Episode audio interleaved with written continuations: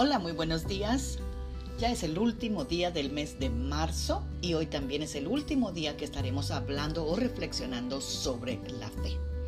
Bueno, pues sean todos y todas bienvenidas a nuestro devocional y hoy leeremos Romanos 12.3 que nos dice, Cada uno de vosotros no piense más alto de sí que lo que debe pensar, sino piense con buen juicio según la medida de fe que Dios ha distribuido a cada uno. Amadas guerreras y guerreros de Dios, Dios nos ha dado un don a cada uno de nosotros con diferentes cantidades de fe. Y no es algo de lo cual debemos avergonzarnos. Debemos usar la cantidad de fe que tenemos y tratar de aumentarla siempre. En el libro de Marcos capítulo 9 está la historia de un padre que estaba batallando con su fe y Jesús lo confronta y le dice que si él de verdad cree lo que le está pidiendo. Y al momento este hombre clamó y declaró, ayuda a mi incredulidad.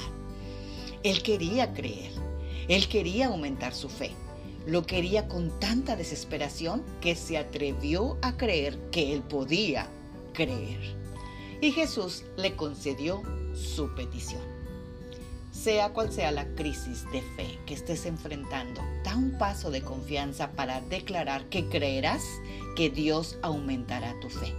Si Dios te prometió que Él cambiará tus circunstancias, haz todo lo posible con la fe que Dios te ha dado y confía que Él hará el resto. La palabra de Dios no regresa vacía, como lo dice Isaías 55:11. Así será mi palabra. Yo la envío y siempre produce fruto. Logrará todo lo que yo quiero y prosperará en todos los lugares donde yo la envíe. Cuando tú y yo hablamos la palabra que está escrita en la Biblia, es como si el mismo Dios la estuviera hablando.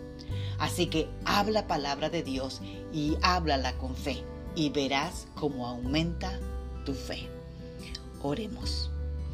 Padre, en el nombre de Jesús, yo te doy gracias por esta preciosa mañana. Yo te doy gracias, Señor, por el mes de marzo que nos regalaste, Señor, y por todas las enseñanzas de fe también que nos diste. Padre, te damos gracias, Señor, porque nuestra fe está aumentando cada día, Señor.